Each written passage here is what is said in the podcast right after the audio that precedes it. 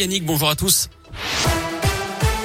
Commence par le trafic à Lyon. Il est fluide hein, actuellement sur les grands axes. Pas de difficulté à vous signaler. À la une, une trentaine de personnes évacuées du campus de la Doua à Villeurbanne. Ce matin, la faute à un incendie qui s'est déclaré vers 8 heures dans des locaux inoccupés. Mais les dégagements de fumée ont obligé les pompiers à faire sortir plusieurs dizaines de personnes qui travaillaient juste à côté. En revanche, des étudiants en partiel ont pu continuer leur examen dans trois amphithéâtres.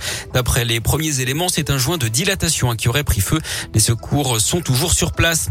La présidentielle au menu des discussions ce matin, le Premier ministre Jean Castex se réunit dans les prochaines minutes. C'est les différents partis politiques pour les consulter sur l'organisation de la campagne présidentielle, notamment sur les modalités de vote. Le sujet des 500 parrainages devrait s'inviter dans la discussion.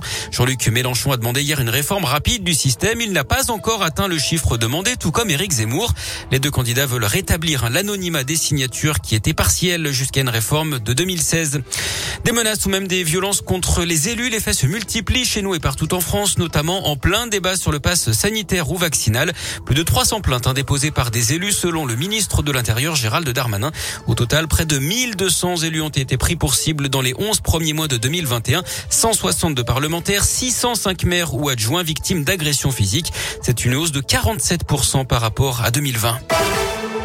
Ça bouge encore à l'école. Jean Castex, le Premier ministre, a annoncé hier soir un nouvel allègement du protocole qui entre en vigueur dès aujourd'hui. Concrètement, si votre enfant est qu'à contact, trois autotests suffisent désormais le jour J, puis à J plus 2 et J plus 4. Plus besoin donc de tests antigéniques ou PCR. L'école fournira d'ailleurs une attestation pour les obtenir gratuitement en pharmacie. 11 millions de kits doivent être distribués. Autre nouveauté, si un cas se, déclare dans la classe de votre enfant, vous n'avez plus à le récupérer immédiatement, mais seulement à la fin des cours.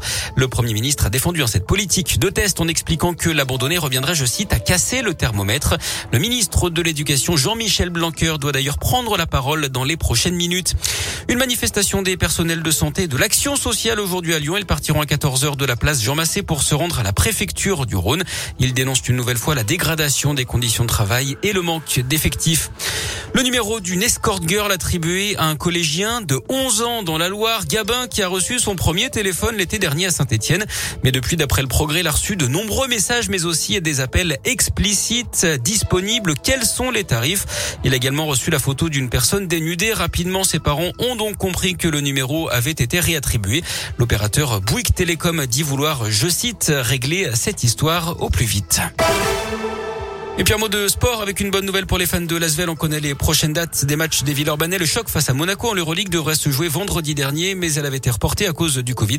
Le choc aura finalement lieu mardi prochain à 20h à l'Astrobal. Et puis en rugby, mauvaise nouvelle pour le Loup. Avec la blessure de Kylian Gerassi au genou, sa saison est désormais terminée.